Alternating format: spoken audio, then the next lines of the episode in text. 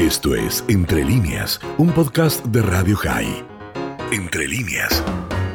Como cada semana tenemos la fortuna, la suerte de poder encontrarnos con la licenciada Silvia Bajnenko, licenciada en psicología. Con ella escuchamos, tratamos, preguntamos, absorbemos muchísimo de tantos temas que hacen a, a la vida cotidiana y en este caso un temazo también. ¿Cómo estás, Silvia? Hola, Dani, ¿cómo están todos? Bien, temazo que tiene que ver con las parejas. ¿Cómo? El temazo digo yo porque tiene que ver con las parejas y es uno de los temas que generalmente ocupan y preocupan. Sí, sí, eh, yo les voy a contar unas cositas y también espero que ustedes, eh, lo- los oyentes, si quieren saber algo o, o quieren agregar algo, bienvenidos serán. Eh, porque eh, eh, lo que pensé es cuando alguien dice quiero una pareja, quisiera pero tengo miedo, o sea, a veces quieren pero no encuentran, entonces eh, buscan pareja pero no lo logran y los que lo logran no la sostienen. Eh, esto sería más bien el tema de hoy, ¿no? Eh, no, digamos, eh, una relación de pareja ya construida de años, eso no va a ser el tema de hoy, podría ser otro día, pero es más esta gente que eh, o, se separó o, o, bueno quedó viudo o, o las cosas de la vida los llevaron por un camino donde no así como a veces uno no encuentra un trabajo no no, no encuentra una pareja eh, y bueno y también está el tema de que una vez que uno la encuentre esto que no no dura dicen no no no me dura entonces eh, yo digo que en primer lugar eh, bueno que voy a hablar de personas saludables no normales entre comillas, ¿sí? Que, que cuando pasa esto de no encontrar pareja, eh, no lo deberían tomar como un rechazo, como algo personal. Eh, y hay que reforzar la autoestima en este sentido. No, no es un fracaso. Eh, porque se da o no se da, a veces, a veces no se da. Eh, y eso sería un punto, digamos, a, entra- a tratar cuando cuando no se encuentra. Eh, Pero para la, la entonces, pregunta, la eh, pregunta que yo te haría, Silvia, es cuando una persona busca pareja, ¿qué busca? Porque a veces no encuentra, no sé si, si lo que busca es encontrable. ¿Qué es lo que busca la gente que dice yo quiero estar en pareja? ¿Qué es lo que imagina, sueña, qué es lo que espera de eso? Y bueno, esa es la ilusión, la ilusión de la pareja, que la pareja me complete, que la pareja cumpla con todas mis expectativas. Eso es. Bueno, pero que me complete, que me complete parte de una base Sí. que vos eh, me señalaste la otra vez, me, me, me comentabas. Parte de la idea de que uno es incompleto. En realidad, uno no es incompleto. Uno es completo, pero siempre le falta algo. Eh, decía Lacan algo así como que, eh, no sé si Lacan o Freud, pero como que para entender bien, porque Lacan hablaba muy en difícil, no lo entendía ni siquiera sus colegas, pero bueno, eh, que uno es como un balde con un agujerito en el fondo. Entonces uno lo llena con agua, pero siempre se escapa, Nu- nunca está completo el balde. Pero eso quiere decir eso que cuando ya tenemos algo queremos otra cosa. Una vez que ya lo tenemos, deseamos. Es el deseo, ¿no? Que siempre se corre. Pero no hay No, una imposición social también, bueno, ahora menos que antes, pero antes Sí. había como una presión social. Eh, ¿Qué pasa que no tenés pareja? Sí. Como si eso fuera una- un fracaso, una falla en la vida. Sos raro, claro, Sí. sos raro. Sí, eso. Que, que, que uno parte de la base de que cualquier persona está completa sola. Eh, lo de la incompletud ya viene del psicoanálisis, es otra cosa. Es que, bueno, como decía Freud, pero era muy simbólico de la castración, que en realidad, porque él decía que estaba esto de la envidia del pene en la mujer y el miedo, el hombre sí lo tenía, pero tenía miedo de la castración. Y la mujer tenía envidia del pene. En realidad lo que representaba eso es que eh, tanto al hombre, la mujer o cualquiera sea la identidad sexual, siempre nos falta algo De hecho, porque también estamos atravesados por sexualidad y muerte. Y entonces nunca, eh, digamos, se puede tener una felicidad absoluta, ¿no? Eh, esto es lo que, lo que se decía. Y, de hecho me parece que es un poco así. Ahora, eh, ¿qué busca uno en una pareja? más bien yo lo quise responder desde las fallas que tiene uno para buscar o para sostener eh, una pareja. ¿Sí? Pero en ambos casos a mí me parece, Silvia, a ver si por, por ahí estoy equivocado. En ambos casos, en el que no encuentra y en el que no puede sostener la pareja, hay lo mismo, que es una dificultad con las expectativas. O sea, es muy difícil completar mis expectativas eh, desde el lugar de otro. Sí, eh, hay que ver claro eh, qué tipo de expectativas uno tiene y esas expectativas también dependen de eh, en qué familia uno se formó. a veces, digamos, no hay que tener miedo de hacer una terapia larga para encontrar qué pasó en la familia, que de hecho influye, ¿no? Cómo fue la familia de origen para ver las expectativas que yo tengo o cómo elijo, cómo elijo una pareja, ¿no? Que, que puede ser totalmente diferente a los padres que tuve o busco alguna característica de ellos, eso, eso muy en el inconsciente. A mí me gusta un modelo eh, que lo propuso un eh, terapeuta familiar que, bueno, murió ahora en el 2021, 20, ahí nomás, 2020, Moni El Caín, y Mónica ahí presenta un modelo de por qué eh, una pareja no, no, no, se, no se sostiene y, de, y de dónde arranca el conflicto. Eh, bueno, como él es, era un terapeuta eh, familiar, hace como un circuito relacional, no lo pone solamente en uno ni en el otro. este es otro modelo, ¿eh? Tengo varios modelos para explicarles, no me va a dar el tiempo, pero eh, quisiera seguirlo el próximo programa. claro. Porque hay muchas cosas, si quieren, ¿no? Si no, me dicen. Eh, y entonces eh, Moni El Caín escribió un libro que se llama, yo ya lo comenté alguna vez, pero lo quiero volver a, decir. Eh, si, si me amas, no me ames. Eh, parece eh, el título de una novela, pero la verdad que es todo un modelo de terapia de parejas. Y es así. Él, él propone una idea de que por qué eh, fallan algunas parejas. Entonces, él lo establece así, ¿no? Dice que en la pareja uno de los dos dice, ámame, ¿no? Quereme. Pero como teme que este amor eh, vaya seguido de abandono, ¿sí? Entonces, quiere que lo quieran, pero al mismo tiempo, como piensa que va a ser abandonado, eh, a nivel verbal, y, mire que a mí me parece muy interesante esto, a nivel verbal pide ser amado, ¿sí? Eh, pero a nivel no verbal, y esto es inconsciente, eh, no va a ser suficiente, porque siempre va a pensar que, hablemos de una mujer, vamos a poner Juana, que la van a abandonar. Entonces, en el nivel verbal le está pidiendo a su pareja, quereme, ámame o quiéreme, que, que me tenés que querer, yo necesito ser querida.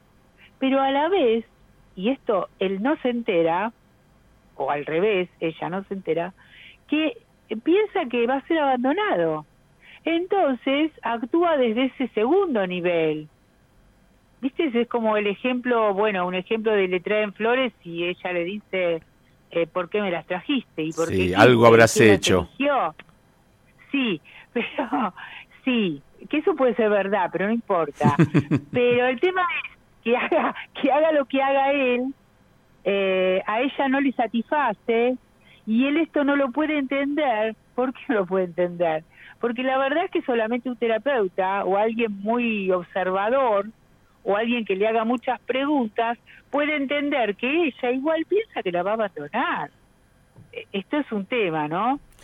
Acá, tengo, acá tengo una pregunta que hace un oyente, Humberto. Dice, Dani, pregúntale a la licenciada, ¿por qué cuando uno está en pareja se te acercan todas las personas del género contrario y cuando estás sin pareja no se te acerca nadie? Bueno, es mi opinión personal, ¿eh? A ver. Me parece que cuando uno está en pareja está más seductor, más completo, más contento, más optimista. Está distinto. Y eso se capta. Y en cambio cuando uno está solo y si uno cree, uh, nadie me quiere, nadie me eligió, uh, fui a una fiesta y nada, eh, entonces la gente como que no se te acerca tanto. Yo creo que cuando uno está en pareja y está bien, uno emite eh, ciertas señales, eh, por lo cual uno se hace más seductor. Vos sabés que yo tengo, yo tengo una idea más antropológica de esa situación. y yo creo que, yo creo que las personas, cuando buscan una pareja, buscan que sea una pareja apta. Apta incluso para procrear o apta para lo que fuere. Eh, y el, el hecho de que una persona esté en pareja con otro es como que ya la convierte en apta, porque si para otro funciona, ya debe haber atravesado algunos, algunos exámenes que yo me ahorro. Porque si ya está con alguien es porque puede estar con alguien. En cambio, si está solo, probablemente tiene dificultades para estar con otro y las va a tener conmigo también. Bueno, sí, está bien, pero eso te puede llevar a un error. Sí, no, seguro te lleva a un error. también puede ser, la respuesta puede ser más, más, Porque te puede llevar a un error también pensar, y si estás solo, por algo estás solo, y ya no me acerco, y te estás perdiendo una candidata o candidato. No, bueno, pero es, pero es interesante. También hay algo de, ser medio turro que tenemos los humanos, que es el desafío de ver si yo puedo ser más que el otro, a ver si yo le puedo sacar la mujer a ese hombre o el hombre a esa mujer para demostrarle que yo, yo valgo más, yo soy mejor, yo soy más lindo, más, más inteligente, más rico, no importa. En los temas en los temas caribeños se da mucho eso, ¿no? Sí, claro, mucha bachata eh, últimamente. No me acuerdo, ¿eh? ah, sí, no sé ahora que se está escuchando, pero viste que en el verano de 19, 20 había mucho de eso, que siempre él era mejor, más pobre pero mejor que el otro. A ver, yo, yo, yo, soy, yo soy hombre y a lo mejor puedo pensarlo de lo que pasa desde mi visión. Pero, por ejemplo, una mujer ve que eh, una chica muy linda, muy agraciada, muy inteligente, muy, no importa, está con un tipo. Y por ahí piensa, dice, ¿sabes qué? Yo, le voy a, yo se lo voy a sacar, se la voy a soplar a esta mina, porque yo soy más linda, yo le voy a mostrar que yo soy mejor, o lo que fuera. Y simplemente lo hace por ese desafío de ver si puede. Eh, y probablemente no quiere tener pareja con esa persona, por eso después va a fallar, porque es como vos decís, una vez cumplido un objetivo se te plantea el que sigue, y no hay otro. Eh, bueno, claro, pero así eh, es más bien una competencia con otra mujer. la búsqueda de pareja está como detrás de una pantalla, ¿no? En realidad lo que quiere es competir con otra mujer. Sí, claro, por eso. Y, a propósito de lo que decía Humberto también, yo pienso que, por ejemplo, una persona viuda es, entre comillas, más apetecible que una persona divorciada, porque una persona que en viuda no tuvo la culpa de eso y probablemente era una gran pareja, pero lamentablemente su pareja falleció. En cambio, un divorciado ya algo, por algo se divorció, algo le debe haber pasado, seguro en algo falla, algo que no me... o sea, evidentemente son categorías distintas. Sí, de todas maneras, cualquier categoría de esas te lleva a un error. Cualquiera. Si pensás que estás solo y por algo estás solo, si pensás que porque se separó eh, no tiene tantas posibilidades, cualquier vía que tomes eh, te lleva te puede llevar a un error. No, no, nada es eh, con certeza. Claro, por esa mujer, por esa mujer no es que era buena y, y, envidió, sino que lo mató a disgustos al pobre.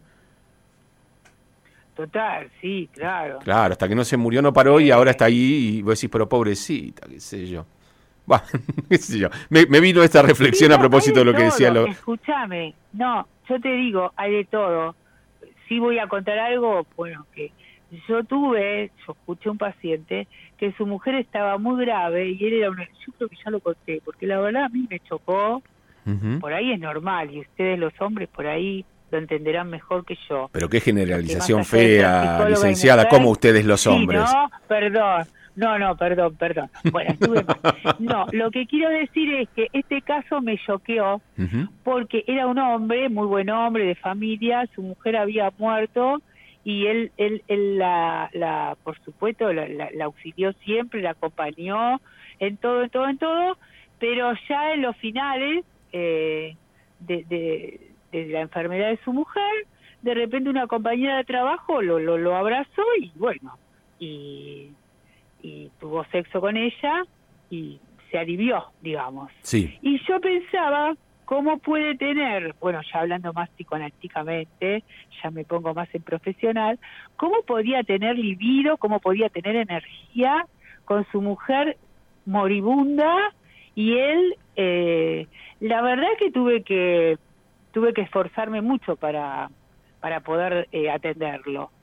Eh, me chocó. Bueno, y a lo mejor, a lo mejor porque justamente el sexo es vida y en medio de esa oscuridad de enfermedad y de muerte necesitaba abrir una ventana que le hiciera sentir que está vivo. Sí, y además otra cosa también, ¿no? Que todos tenemos la ilusión de ser únicos. Ah, eso me gustó, claro. Es una ilusión. Únicos y mejores. Sí, y sí. Eh, y bueno, y siguiendo entonces con este modelo que les contaba, sí. Eh, eh, eh, también se arma, él, él lo llama, es difícil, ¿no? Que se arma en la pareja una doble coerción recíproca. ¿Qué quiere decir eso? por ejemplo, ella dice, Juana dice, ¿no? Quiero que, que Juan esté más cerca, ¿sí? Esa es lo que ella dice, el, el Moni el Caín lo llama su programa oficial quiero que él esté más cerca de mí. Pero el mapa del mundo que ella tiene es, no tiene que estar muy cerca, porque igual me va a abandonar, es inevitable. Es el más o menos lo que le, lo que les venía diciendo, ¿no? Entonces, por un lado le exige que esté cerca, le exige, le pide, pero en el fondo ella cree que la va a abandonar. Y él, por ejemplo, cuando es doble esto, ¿no? Y él, vamos a llamarlo Juan, como programa oficial, digamos, como lo que él dice es, yo quiero ser reconocido por ella, pero su mapa del mundo dice, me va a rechazar. Para él, ella lo va a rechazar. Eh, entonces, por un lado quiere ser reconocido, pero como piensa que lo va a rechazar, no hace lo que debería hacer para ser reconocido. No sé si se entiende. Sí, sí. Es complejo pero eh, es como que yo estoy hablando con vos, pero yo pienso otra cosa de lo que te estoy diciendo, pero, y vos otra cosa, pero es inconsciente. Entonces estamos hablando a un mismo nivel verbal, pero en un no verbal y en un inconsciente estamos pensando cosas diferentes. Y ahí es que se arman los conflictos, cuando no hay coherencia entre lo que yo estoy pidiendo y lo que de verdad estoy sintiendo ahí nada me va a satisfacer. E, ese es un tema de las parejas. Te hago, una pregunta, Silvia, eh, porque la, la, verdad es que muchas veces, a propósito de esto de sostener la pareja, ¿sostenerla durante cuánto tiempo? ¿Qué significa no sostener una pareja? Porque hay parejas que, a ver, suponete, se divorcian a los 8 años, 7, 5, 14. Pero eso no es un fracaso del todo, si estuviste 5, 7, 8 años o 14 con alguien. No, nunca es un fracaso. No, no, pero digo, no pudo sostener la pareja. No, a lo mejor la pareja llegó hasta un punto en la cual se agotó ese proyecto. Pero uno lo vive como que no pudo sostener la pareja. A lo mejor no había que sostenerla. Yo no lo expliqué bien. No, yo eh, sostener me refería, ¿sabes qué? A la gente que recién se conoce y no duran. Ah, ok. no, no, Porque digo, sostener la pareja artificialmente no. es un éxito, es un fracaso eso. Digamos, tratar, tratar artificialmente de, mantener algo. Sí, es cierto lo que decís. ¿Hola? Sí, sí, estoy acá. No, que es muy cierto lo que decís y me, me gusta eh, que me diste lugar a poder aclararlo. Cuando yo digo sostener, claro, no lo aclaré bien. Yo me refiero a esa gente que recién se conoce y duran dos, tres salidas.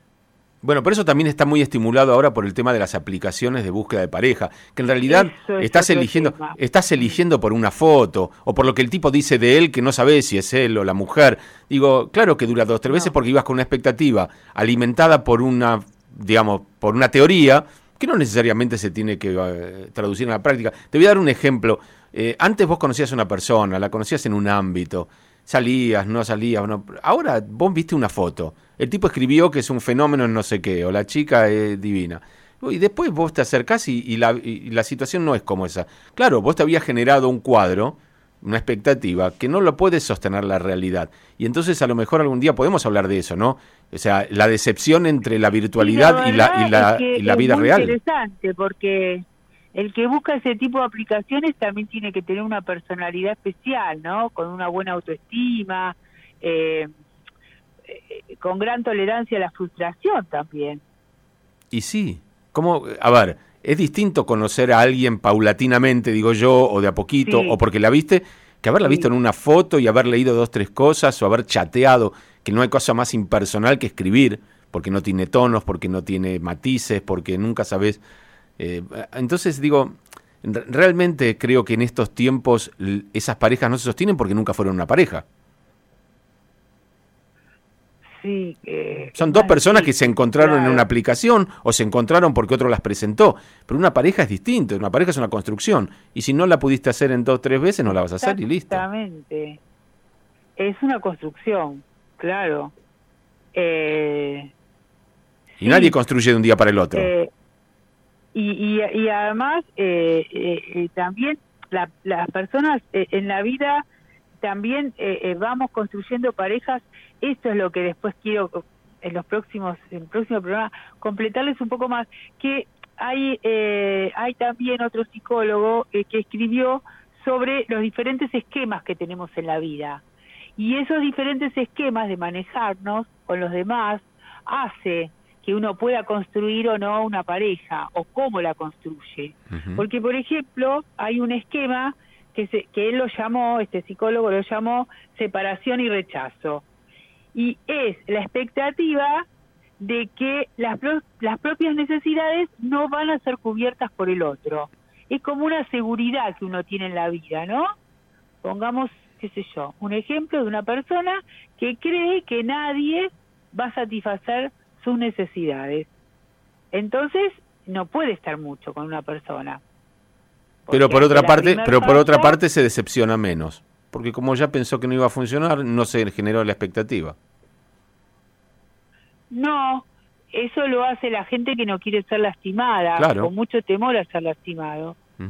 Y y bueno, y quedan solos a pesar de que no, no quisieran estar solos, pero es mayor el miedo a ser lastimado que, que sí, la verdad no es fácil, uno lo dice, pero no es fácil.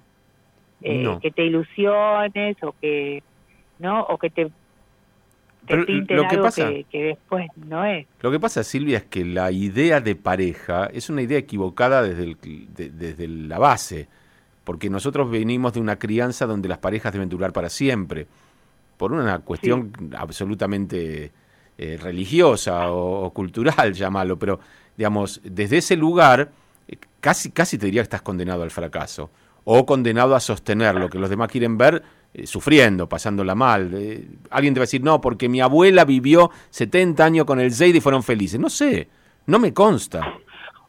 Lo más probable es que no eran felices, pero no tenían opciones. No, no se lo, creo que no se lo preguntaron, no se lo preguntaban, ¿eh? No te podías separar y, entonces vivían la vida que les tocaba. decir, es cierto, es cierto, aunque mi suegra decía, ¿eh? si yo tuviera dónde ir. Claro, bueno, ahí tenés. Si yo tuviera dónde ir. Sí, si yo fuera 20 años más joven, no, no lo hubiera hecho. Sí, creo que no lo hubiera hecho, pero era muy gracioso porque ella decía, no sabes, le decía a mi marido, eh, tu papá es un loco, un loco. y entonces mi marido le decía, ¿y vos mamá qué le dijiste? Yo nada, nada. Bueno, se peleaban por el lugar en el placar, pero esas parejas no eran mejores que las de ahora que duran cinco años o dos, o dos días. Porque a mí no me parece mejor estar 60 años juntos, sintiendo que pudiste haber sido feliz de otra manera.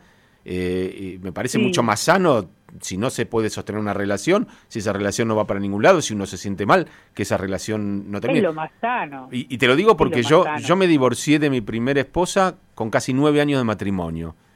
Y yo y todos nos podemos preguntar, ¿eso es un éxito o un fracaso? ¿Y estar nueve años con una persona? Visto desde lo que cada persona es y lo que cuesta estar con alguien, y es un éxito. Lo que pasa es que alguien quería que eso durara para toda la vida, entonces es un fracaso. Pero si vos lo analizás, estar, proponerte estar con una persona y estar nueve años, diez años, ocho años, para mí ella es casi milagroso a esta altura. No, lo que pasa es que lo primero que uno tiene que preguntarse es qué quiere uno para uno. ¿Quiero esto? ¿Cómo me siento? Porque, y eso que vos decías, por ahí se murió porque lo enfermó, también no es nada saludable. Es, es un envenenamiento constante. Y a lo mejor esa misma persona que uno se separó es feliz con otra, porque es así también, ¿eh? Lógico. Acá, mira, ah, ya se nos, acaba, se nos acaba el tiempo, pero mira, eh, Humberto me dice, yo creo que los primeros cinco años son los más difíciles y luego la pareja se consolida. Eh, yo te voy a decir algo, yo creo que los primeros cinco años van por inercia. y depende. Claro, no, pero no importa, los primeros cinco años es como cuando te vas de viaje y está los primeros días, está todo lindo. Eh, y después empezás a darte cuenta que, hay cosas que no funcionan, pero ya tenés hijos, ya tenés una casa, ya tenés una estructura. Y va, sigue el envión. Pero para Humberto esto le funcionó. Sí, claro. depende de cada uno.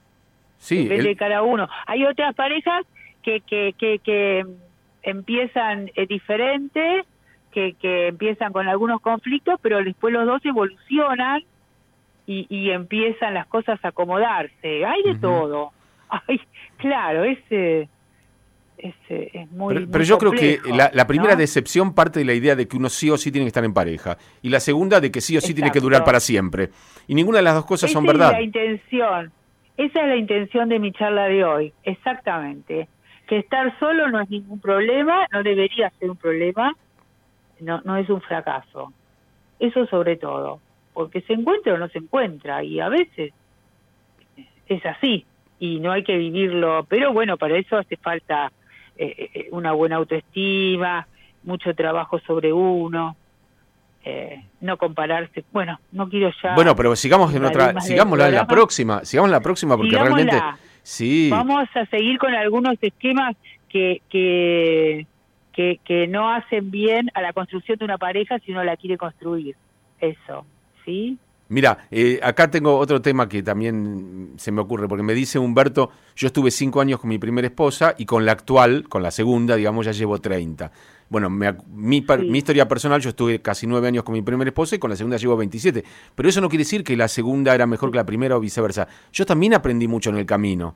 O sea, hay cosas que le pasan a uno cuando tiene su primer pareja o su primer matrimonio, que cuando se termina y te, te te enseñan algo y a lo mejor eso trasladado a otra experiencia te, hace poder sostener entre comillas, mejor esa segunda relación que la primera. A lo mejor si vos te encontrabas con tu primera esposa siendo la segunda, también hubiese funcionado mejor. No sé, pienso, digo. Sí, eh, porque uno ya no es el mismo. Que todo es válido. No, pero a veces, eh, a veces en, con un buen pronóstico, en la misma pareja también puede ocurrir eso, que los dos cambien y lo que pensaban hace 10 años ya lo piensan diferente y mejor. Bien, es muy interesante. Mira, ¿eh? llegamos a las 11 y 59 con un minuto para decir que los que mm. quieran seguirla contigo y sin tener que contarme a mí nada, pueden hacerlo en Silvia Va, con B corta, silviava, arroba gmail.com. Y por supuesto que este tema no se agota aquí ni por casualidad y lo seguimos, ¿te parece? Dale, abrazo a todos. Un abrazo para vos. Esto fue Entre líneas, un podcast de Radio High. Puedes seguir escuchando y compartiendo nuestro contenido en Spotify, nuestro portal radiohigh.com y nuestras redes sociales. Hasta la próxima.